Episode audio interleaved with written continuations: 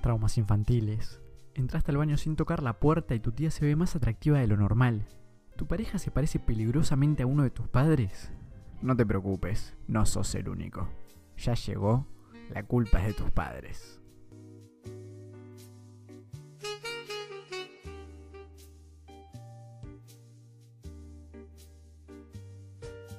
¿Vos, vos creciste religioso? Tipo. Si le preguntas a mi madre, sí. La verdad es que no. sí. Ah. No, o sea, obviamente sí, con el cristianismo dentro de casa, que tiene sus cosas muy buenas. Yo me considero cristiano porque no he descubierto otras, otras religiones. Eh, pero no, no, no es un catolicismo. Tuve que aprender, gracias a Dios, para poder articular mejor las ideas, la diferencia entre cristianismo y catolicismo. Que cristiano es el que cree en los valores de Cristo y católico es el practicante de la religión cristiana. Lo, que, Eh, lo que me ahorra. eh, sí, sí, no, no necesito tu aprobación para eso. ya busqué la No, pero, información. o, o sea, el católico no es el único practicante de la religión cristiana. Hay como mil ramas. Bueno, obvio, sí. Sí. Una de ellas es ahí va el catolicismo, después está el pro- protestantismo. Ahí va. ¿No? Por ejemplo. Ortodoxos también. Sí, sí. Pero el ortodoxo es un católico, o sea, es algo ortodoxo. El ortodoxo es una modalidad. Más o menos, más o menos. ¿Cómo es El esto? ortodoxo es un poco distinto. No sé bien en las diferencias, pero sí. Es como más simbólico incluso que, que el católico. Ay, ya entras. Muy loco. A vos No, no, el, de el verdad espíritu de digo. Freud te Fue un inocula por las comentario. noches. es solo un comentario. Ya no se puede decir nada que. No, exacto, vas entendiendo. Sí. ¿Cómo es esto? Eh, pero no, no. En eso estoy bastante libre, entre comillas. Pasa que ¿Sabes me cuál es interesa- una me interesa muletilla que, mucho. que tenés? El cómo es esto. Es Sí. una muletilla que. Cuando no tengo que de las pocas sí. que te di. Sí, sí, sí. Yo tengo el. Eh, Sí, es horrible. es verdad. me sirve, me sirve saberlo porque usualmente no me encuentro muletillas, pero creo que nunca te encontrás tus propias muletillas. Es muy difícil verlas, ¿sí? te las tiene que decir otros. Bueno, Eh. ¿Viste? ¿Te acordás de la clase que tuvimos de metodología en la que una compañía tuvo que hablar por 5 minutos, 10 minutos y nosotros teníamos que anotar tipo determinadas cosas? Bueno, Ah, desde esa tipo. clase me da pila de gracia cuando, cuando me pongo a pensar en esa clase y alguien está hablando, me pongo en modo análisis, entonces le encuentro las muletillas, que se toca el cuerpo, Sí, que no sí, sé sí. qué. es buenísimo. También empezás a ver, tipo, las señales de si está nervioso o no. Tipo, Claro, cosas sí, sí, sí. Te re fijas en esas cosas. Es Sí, muy yo creo que me acuerdo del ejemplo y creo que fue una persona muy específica que, que dijo tipo. eh, Como 15 La mitad de las palabras eran tipo. Ay, a mí me De desconcentra eso. Porque no Sí, es que sí, no me doy sí. cuenta, es imposible que no me dé cuenta. No Mm. puedo. No, es que creo que si decís tipo, hasta vos te das cuenta, pero es como inevitable. Una palabra tan, tan tóxica. Sí. Bueno, a mí me pasa por lo menos. Ay, ahí No sé. ¿Cómo es esto? Ay, me. Ay, ¿cómo es esto? La puta que te parió. Ahora voy a estar Ah. todo el capítulo pensando en el cómo es esto. Em, una. Bueno, yo haciendo las, las ayudantías de la, de la católica, me pasa a veces que alguien arranca a hablar y no paran de decir tipo. Y yo tuve un profesor que en la mejor, me acuerdo que nos había puesto una regla, tipo en la mejor de las eh, situaciones, en el mejor de los modos, ahí va, nos dijo, Mm. eh, no usen tipo. O sea, está prohibido usar tipo. Y se cagaba de risa. Pero lo decía en serio.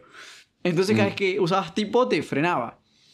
Y, ¿Ah, sí? Wow. y para mí es muy constructivo porque aprendes a hablar, que es algo que a la gente le falta. Y estoy todo el rato a punto de decirle, para, para, intentemos no decir tipo. intentemos no usar muletillas. Pero a veces la gente no, no entiende esas cosas y está como estoy de ayudante y no de profe, tengo que... Sí, está difícil. Tengo que pero vos, es que lo que pasa es que si no decís tipo, lo sacás por otro lado. O te No, la no, nariz, Justa- o decís este, o. Bueno, pero- Algo pasa. Obviamente en el cuerpo siempre pasan cosas cuando estás hablando que te tocas porque Claro. vas, eso que dijimos de liberar energía, está. Pero, Claro, pero no tiene nada que ver porque son fines diferentes. A la- yo a la gente le diría, o nuestro profe nos decía, no usen muletillas para hablar mejor. No se Mm. trata de, de cómo sacas esa energía, se trata de que hables mejor. No, y, no, se, y se claro, logra, no es que cuando te digo no uses tipo, decís cómo es esto, o decís eh. No, la idea es No, claro. quitarlas.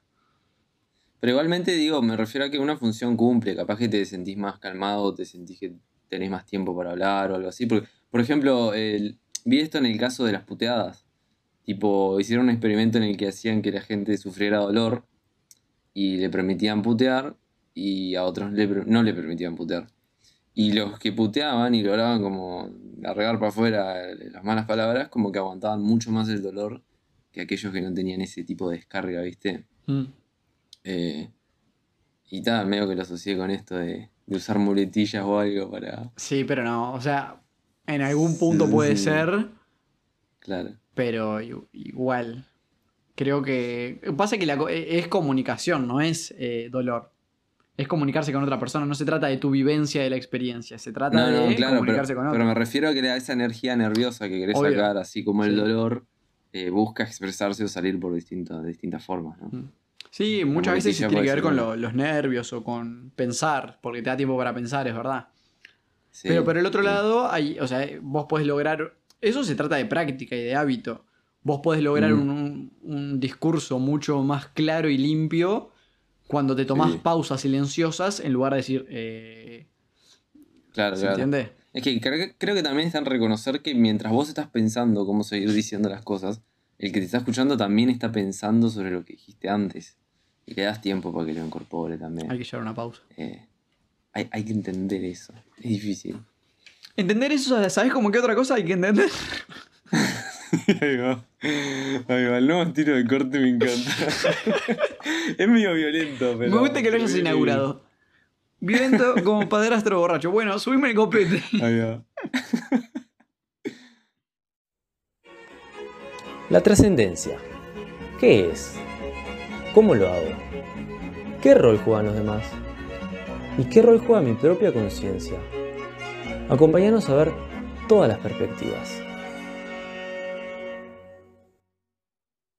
La cosa es así, estábamos en el mundo de las ideas. Para que entre todo.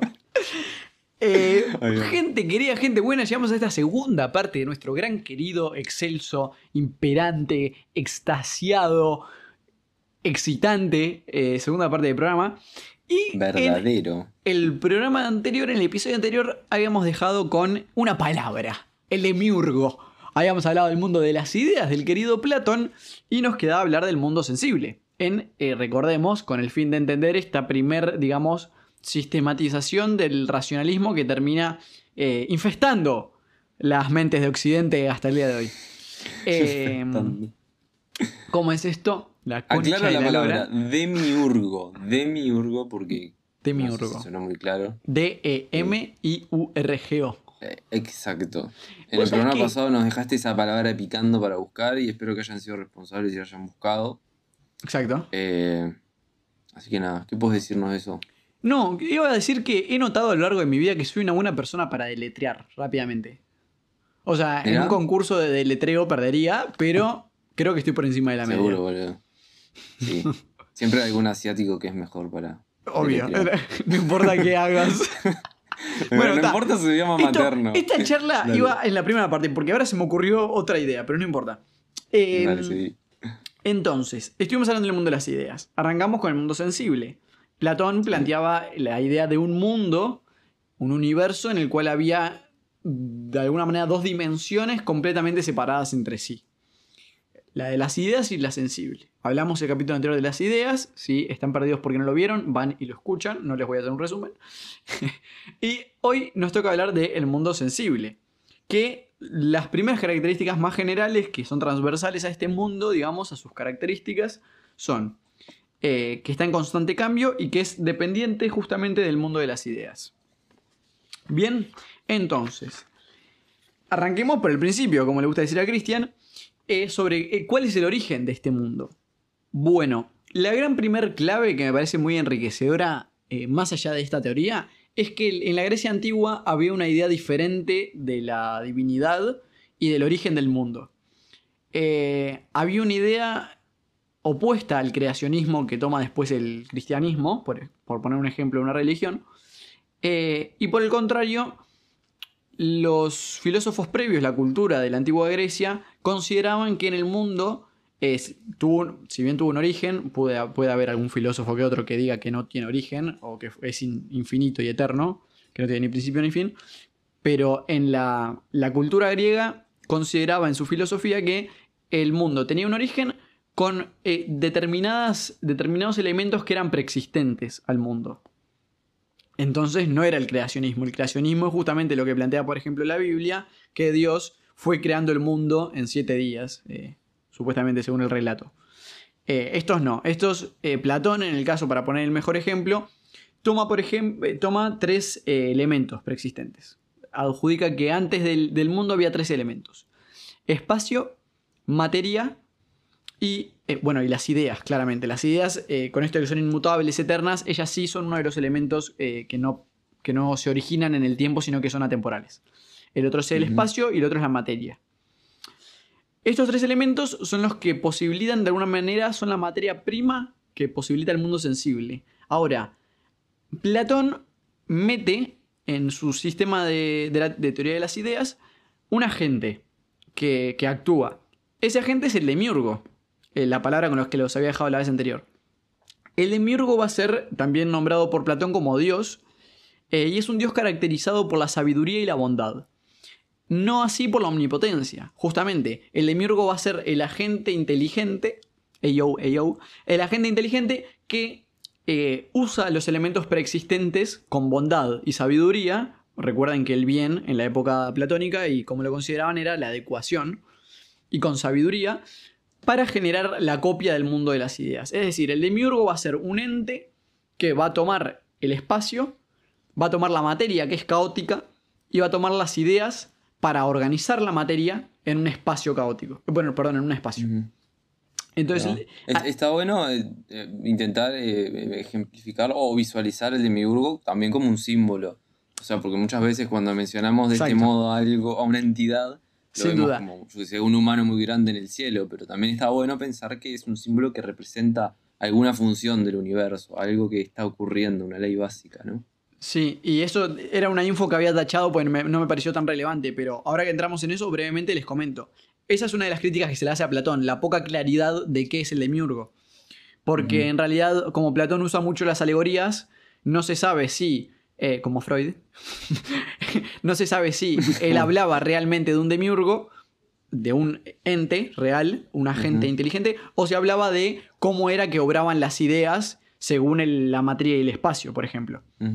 Entonces, hay que, acordarse que estamos en una época de, convergencia de las dos visiones, la visión mitológica y simbólica con la racional.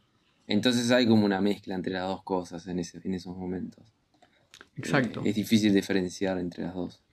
Entonces, lo que, lo, que lo que posibilita esto es que el demiurgo, ya sea como agente o como eh, analogía, como metáfora, perdón, alegoría, lo que hace es toma esta materia que es caótica y la ordena con un modelo. El modelo son las ideas. Hablábamos el capítulo pasado que las ideas son causa de diferentes formas del mundo. Una de sus causas es la causa formal. Bueno, se dice que las ideas son causa formal del mundo sensible porque el demiurgo lo que hace es, le da forma a la masa caótica del mundo sensible según las ideas. Es como que yo esté viendo la lámpara, o sea, la idea de lámpara, yo soy el demiurgo, por ejemplo, y lo que hago es con la masa caótica que tengo, la materia caótica, por ejemplo, el plástico. Imaginémonos, imaginémonos eh, el plástico vertido como una materia caótica en el mundo, dentro de 80.500 materias eh, caóticas. El demiurgo lo que hace es tomar eso y moldearlo de la manera más sabia y más buena, más adecuada, justamente posible,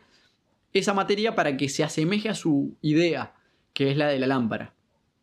Así plantea la conexión de alguna manera de Platón entre el mundo sensible y el mundo de las ideas. Es una. Tiene que ver con, la participación, tiene, o sea, con que las ideas participan del mundo real, tiene que ver con la pertenencia, eh, con la tendencia del mundo sensible al mundo de las ideas. Eh, pero por otro lado, justamente este Dios no es omnipotente, sino que usa la materia, y la materia es caótica y perece en el tiempo. Y justamente de ahí se hereda eh, lo corruptible del mundo sensible. Justamente como es un mundo de, masa, que la masa es caos y la masa eh, perece en el tiempo, entonces tenemos por ende un mundo sensible, que es copia del mundo de las ideas, pero que es inestable, que cambia a lo largo del tiempo, y etc. Y por ende no es fuente de conocimiento. No solo por eso, sino porque aparte es una copia de algo más allá de sí. Y si es una copia de algo más allá de sí, entonces el verdadero conocimiento, como hablábamos la anterior, está en el mundo de las ideas. Y ahí es a donde hay que, que llegar, digamos. ¿Bien? Ahí va. Hasta ese punto estamos bien. Tremendo. Impeca. Entonces, eh, de alguna manera para redondear o, o pensar la idea de el conocimiento, que es la parte importante, la verdad, en la teoría de las ideas para el racionalismo de Platón, se plantea que el conocimiento tiene diferentes grados.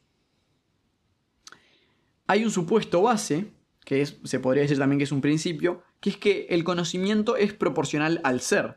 Eso significa que solo lo que es máximamente ser, que son en este caso las ideas, resulta perfectamente cognoscible. En español, en criollo y para toda la familia, eh, nosotros hablamos de que el conocimiento y eh, de lo, en lo que se basa todo el mundo es en las ideas. Por ende, las ideas son la perfección.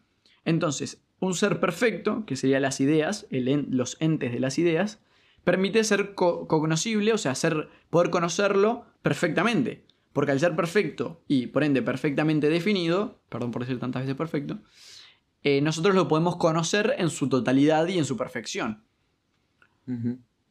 Pero sin embargo hay un mundo sensible, hay, hay una mayor división, que ahora se las voy a explicar. En el mundo sensible tenemos algo mucho menor. Tenemos, por, e- de base, partimos de que el mundo sensible es una copia de otra cosa. Entonces no es perfecto en sí mismo, sino que depende de otro.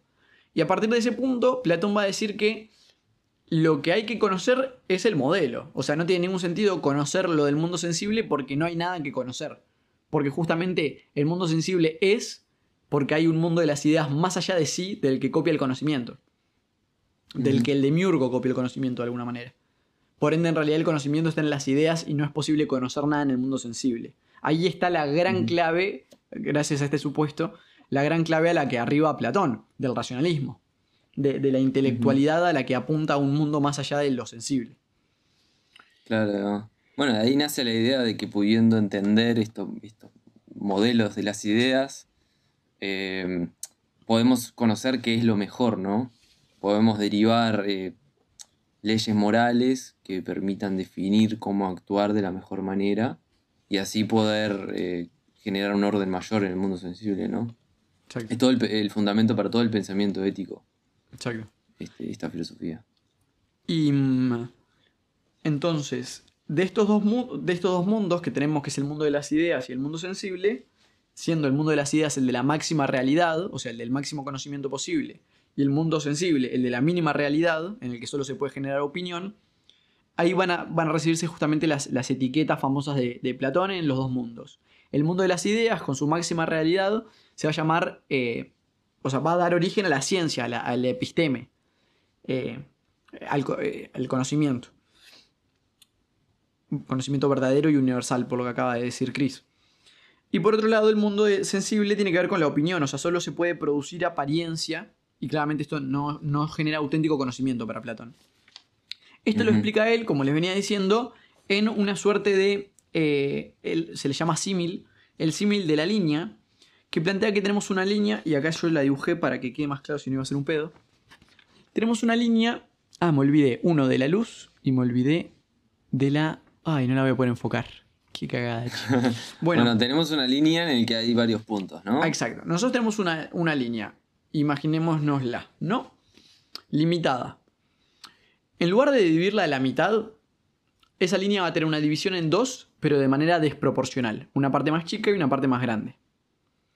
Dentro de, la, de cada subdivisión, de cada división que tenemos de estas dos partes, dentro de cada una de estas dos partes hay una subdivisión idéntica a la mayor. Es, es- se ma- es decir, se mantiene la proporción de la división adentro de cada parte.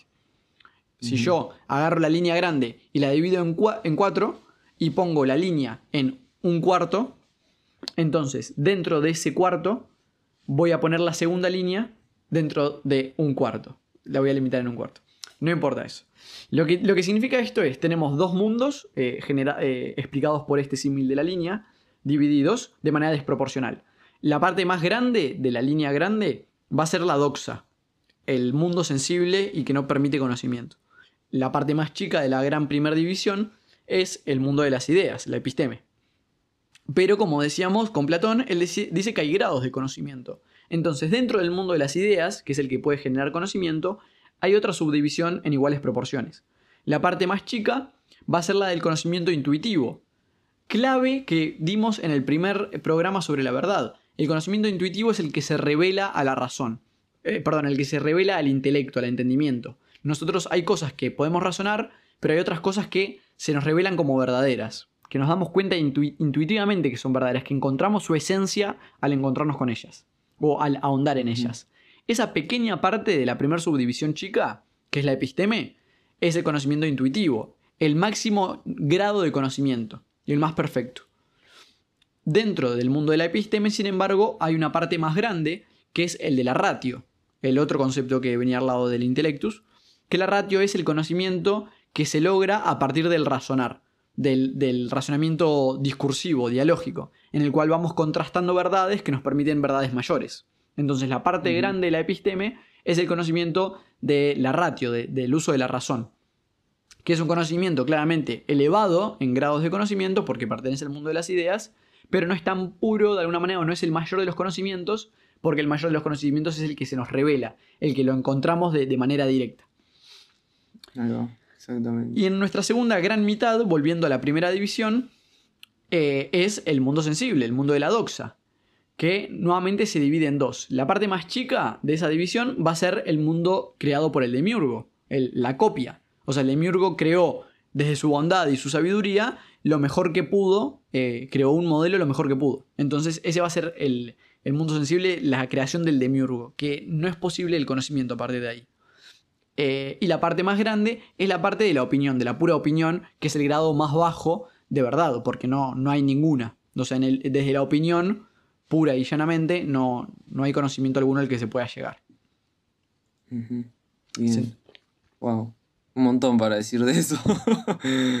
es demasiado. Recomiendo mucho escucharlo de vuelta, intentar entenderlo bien. Esto va de a eh, poco. Y, exacto. Y decir que, bueno, este, esto es una.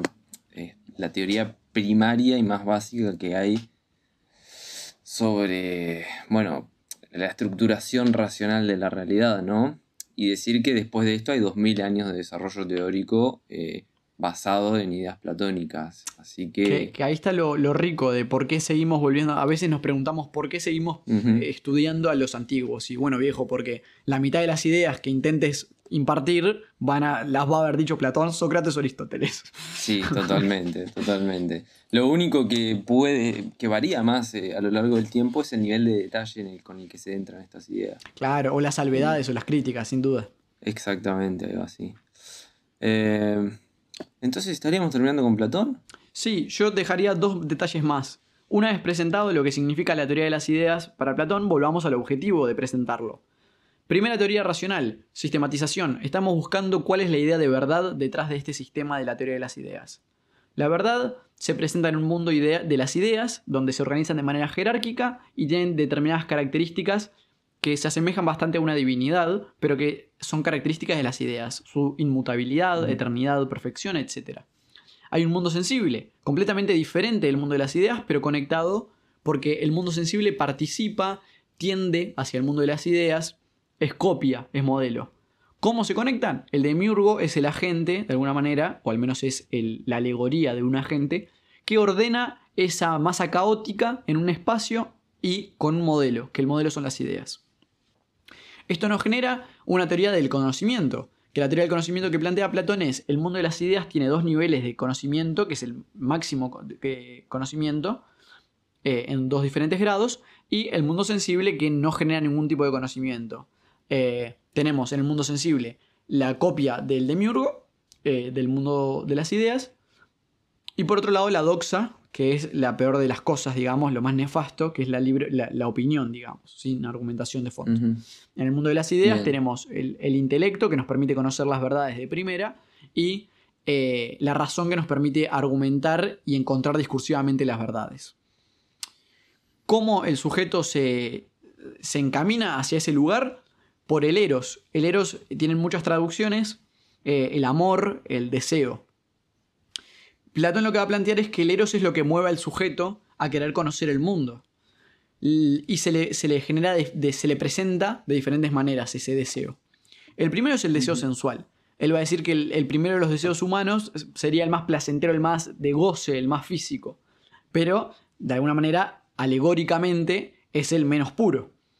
Y dice que después el sujeto de estar interesado en, seguir su naturaleza, que es la naturaleza de conocer, va a guiarse y va a subir en, diferentes niveles. En cuanto más, cuanto más pula, de alguna manera, uy, cuanto más logre pulir su eh, razonamiento y su inteligencia, entonces va a ir pasando del deseo sensual, luego va a pasar por el, por el alma, el movimiento del alma, va a amar luego las instituciones y las leyes, va a interesarse por ellas, luego las matemáticas, que es el último estadio antes de llegar a la belleza en sí, a, amar y a atender a conocer la belleza en sí, con ese deseo.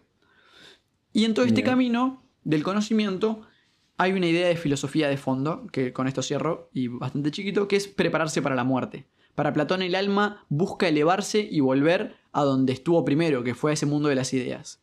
Luego cayó y lo que tiene que hacer es levantarse en vida cada vez más cerca, digamos, de esa, cúpula, llegar cada vez más alto para lograr estar más cerca del mundo de las ideas, para que sea más fácil de deshacerse, despojarse del cuerpo una vez muera. Porque cuando el, el, alma muere tiene que despojarse del cuerpo. Entonces, cuanto más elevados estemos, más fácil va a ser desprenderse del cuerpo. O sea, la filosofía es una filosofía para la muerte heredada esa idea de su maestro Sócrates. Así cerramos con el querido Platón. Wow, qué pesado todo. Súper pesado. Súper pesado. Súper, súper lindo para meterse bien en profundidad y, derivar mucho conocimiento, porque creo que es conocimiento que no tiene que solamente ser entendido, digamos, desde el... ¿Cuál era este lado del... Desde la Uno de los dos lados de la... No, desde el conocimiento, pero que es como más intelectual. No intuitivo. El de la razón, el, de la ratio. El ratio, ahí va, exactamente. Eh, bueno, no entenderlo solamente desde el ratio, sino desde intelecto sería el otro. Sí, igual yo no usaría ese ejemplo. O sea, creo que el, mejor ejemplo que usaría es, y no sé si es lo que estás intentando decir, no se, trata, no se trata de copiar como el de Miurgo, sino que se trata de entenderlo, de llegar a esa verdad. Exactamente, sí, sí, sí, claro. Y bueno, creo que hay que hacer una, diferenciación entre...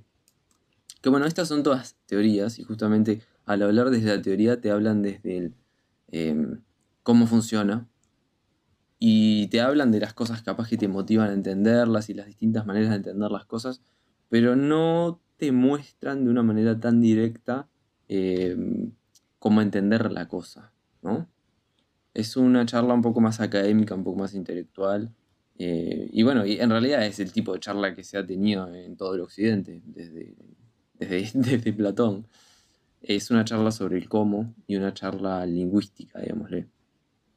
Eh, así que bueno, ¿cómo entrar a todo esto de, de entender desde otro lado? No, ya, ya no tanto desde el lado eh, del ratio, sino más de la intuición y del entendimiento interno, ¿no? Porque es es muy distinto saber cómo funciona algo a entenderlo en el interior y poder incorporarlo, ¿no? Ya enseguida saber cómo va a funcionar algo porque ya de, entrada entendés cómo, cómo, es, ¿no? Cuál es su esencia.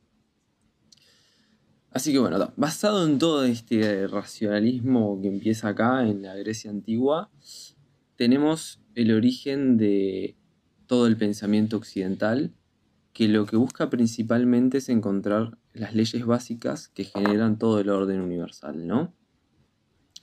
Y bueno, a lo largo del tiempo, la, mejor herramienta que, ha creado esta racionalidad humana ha sido la herramienta de la ciencia. Y es la mejor herramienta que tenemos, bueno, hoy en día para poder examinar la realidad eh, física, eh, observar qué sucede en gran cantidad de ocasiones y poder a través de eso inferir eh, de qué manera se comporta la realidad y poder eh, bueno, inferir las leyes que la condicionan, ¿no? Es como un procedimiento de abajo para arriba. Eh, que bueno, que es creado de, utilizando las leyes, racionales de arriba para abajo. pero bueno, eso es meternos en otro mambo. así que bueno, desde todo ese tiempo se desarrollaron, se desarrollaron miles de teorías y cada vez más refinadas, cada vez más detalladas de cómo funciona la realidad. Y se ha podido observar cada vez más en detalle los niveles más microscópicos y los niveles más macroscópicos de todo el funcionamiento universal. Cada vez nos podemos mover más hacia el futuro y poder deducir que va a pasar más a futuro y cada vez nos podemos mover más hacia el pasado e inferir qué cosas sucedieron en esos momentos primarios del universo, ¿no?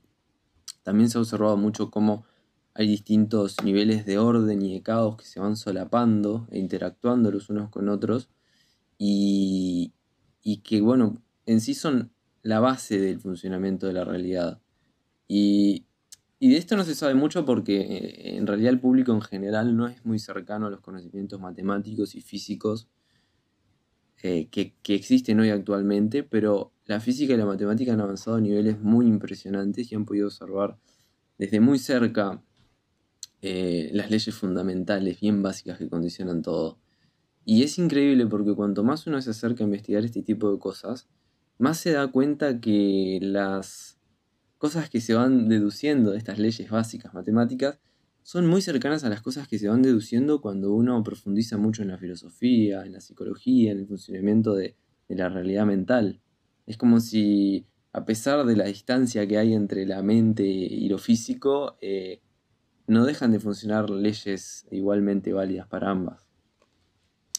Eh, pero bueno, podríamos profundizar mucho en todo esto y cómo se fue desarrollando este tipo de pensamiento hasta hoy en día, pero no tenemos mucho tiempo porque no nos quedan muchos programas. Este, y vemos muy importante el hablar de una forma de experienciar y de vivir la realidad que es opuesta a la que tenemos nosotros en el occidente. Porque hay algo muy curioso que se dio en el mundo, y es que la humanidad se desarrolló eh, como en, dos mundos distintos, digámosle. El mundo occidental y el mundo oriental. Y vaya a saber uno por qué, las, condiciones en las que se desarrollaron esas culturas, los modos de alimentarse, los modos de relacionarse. Eh, pero se desarrollaron teniendo visiones bastante distintas de cómo funcionaba el mundo. Distintas pero iguales en muchos sentidos. El, el ser más occidental, más como nosotros, eh, comprende más el mundo desde un punto de vista del intelecto, ¿no? Busca eh, aproximarse más a la verdad desde ese lado, eh, a través de la conceptualización. De la razón. De la razón, exactamente. y bueno, no es que el hombre oriental no use la razón, pero la usa de otro modo. Tiene algunos entendimientos básicos que son distintos al ser humano occidental. Eh, el ser humano oriental habla más de cómo aproximarse a entender la verdad y a entender el equilibrio desde la experiencia. No desde el intelecto, sino desde la experiencia de yo con vos y con las cosas que me rodean. Es una forma más eh, de verse más como uno con la naturaleza y con las cosas que le rodean. Sin embargo, el ser humano occidental es mucho más antropocéntrico. Esto significa que es mucho más centrado en, en el humano como el ápice de lo que hay eh, el ser humano se ve diferente a la naturaleza, se diferencia y en su diferencia se aleja de ella y se aleja de, la experiencia de lo sensible. Em, así que bueno, ahora podemos empezar a hablar, como ya, bueno, las mencionamos antes, pero podemos profundizar un poquito más en esto de que hay dos tipos de verdades. Las verdades estáticas, que son aquellas ideas que están en el mundo de lo racional y que conforman todo lo, sensible, y también de las verdades fluidas. Esto lo hablamos en el primer programa de la verdad, creo yo, en las que dijimos que no necesariamente una tiene que ser verdad y la otra no. Ambas son verdades, porque ambas tienen esa, esa esencia, ese ser, ¿no? Ambas existen. Por lo tanto, ambas tienen un grado de verdad. Eh, las cosas físicas y que se encuentran dinámicamente moviéndose y fluyendo, y las cosas estáticas del mundo de las ideas. Eh, y bueno, el pensamiento oriental lo que busca es aproximarnos a entender el flujo del movimiento que se encuentra acá abajo, en la parte no tan del idearia, sino en la parte más sensible. Ellos se enfocaron en aprender a reconocer este flujo y aprender a moverse con él no en plantear leyes universales, eh, ni entender cuál era el origen de todo, ni nada, sino en eh, experienciarlo. Es, eh, ellos se enfocan en un movimiento, un cierto movimiento que se da todo el tiempo, en todos los lugares, hagamos lo que hagamos, y, y ese movimiento se aparece cuando nosotros ya no nos enfocamos tanto en el objeto y en cómo funciona, como hace el ser occidental, sino que, lo que en lo que se enfoca es en las relaciones entre los objetos. Es una forma distinta de centrar la atención, no es un centramiento en, en qué es algo, sino es un, centramiento en el, en el todo y en sus movimientos. Porque ve todo como un sistema más unificado, ¿no? Como no se diferencia tanto de la naturaleza, eh, se ve más en relación con ella. Y bueno, lo que dicen ellos es que si observamos estas relaciones que están presentes todo el tiempo, con suficiente atención, ¿no? Habiendo desarrollado ese sentido de observarla, eh, vamos a encontrar el camino hacia el equilibrio. Ellos llaman, eh, el equilibrio este, ellos lo llaman el Tao. El Tao es el camino, el camino, el camino del medio, el camino central, el camino que incorpora tanto lo de afuera como lo de adentro. Bueno, entonces, el ser occidental, nuestra cultura, se encuentra enfocado en observar las cosas eh, de mayor jerarquía, observar las cosas más altas que puede, las leyes mejores, ¿no? Eh, derivar leyes morales fuertes y copiarlas, ir hacia ellas. Decir, bueno, esto es lo mejor, vamos para ahí. Eh, el pensamiento oriental y la actitud oriental lo que hace es enfocarse en la emulación y en la copia física, en la copia en el momento del estado de ser equilibrado. Porque dice, bueno, si quiero estar en equilibrio, primero tengo que entrar en equilibrio con lo que me rodea, ¿no? Si estoy en equilibrio con lo que me rodea, voy a encontrar el equilibrio en mí mismo. Y ellos se dieron cuenta, o bueno, eh, pensaron que el, tema de que uno genere conceptos para entender algo eh, puede ser útil, pero no es suficiente para poder encontrar ese equilibrio. Capaz que es suficiente para poder visualizarlo, ¿no? Y poder entenderlo desde, desde el lado del ratio, digámosle, desde el lado de la palabra, desde el logos. Pero visualizarlo no es experimentarlo. Em, así que bueno, como ellos se ven parte del ambiente, lo primero que dicen es, bueno, voy a entrar en equilibrio con el ambiente. Si no, es imposible que en mi, interior tenga ese equilibrio. Eh, es una forma de verse mucho más interdependiente, ¿no? mucho más interconectada con todas las cosas. también está bueno ver que eh, em, una gran diferencia que tiene el, humano occidental es que como tiene leyes morales fuertes que lleva dentro de él, en forma de ideología, en forma de, de super yo, digámosle, en forma de reglas, el ser humano occidental eh, no es tan relativista, digámosle, eh, cree en más cosas como ciertas, eh, puede verse a sí mismo como equilibrado, aunque en realidad su ambiente sea un desorden, ¿no? Aunque su ambiente sea un caos, se puede encontrar el mismo equilibrio. Y el oriental, sin, sin embargo, tiene una actitud opuesta, que, que no es aquella de digamos, superponerse a las dificultades que se le aparecen adelante. Decir, bueno, voy a meter fuerza, voy a meter leyes, voy a meter eh, lo que tenga que hacer para poder superponer una dificultad. El oriental lo que dice es, bueno, si yo hago fuerza contra una dificultad que se me presenta, eh, la dificultad simplemente se me hace más difícil porque ahora tengo que lidiar con la dificultad y tengo que generar una fuerza para poder ir contra ella. Eh, no, no, no es la manera más eficiente, no es una manera equilibrada de encarar las cosas. Y ellos dicen, bueno, cuanto menos se esfuerce una situación y uno más abierto tenga ese sentido de percibir hacia dónde se mueve eh, la forma más equilibrada de encarar las cosas, mejor va a fluir. Y esa sensación de sentir hacia dónde va el flujo más equilibrado de las cosas solamente se ve cuando no hay un forzamiento, cuando eh, sale naturalmente, cuando uno se lo permite. Entonces es una mentalidad súper contraria al occidente, que dice, bueno, yo me esfuerzo, voy a lograr resolver esto. Estos dicen, bueno, no, Yo tengo que bajar y escuchar. Y la intuición, algo dentro de mi ser, algo va a emerger que me va a decir, bueno, tiene que ser por acá porque todo me indica que es para acá.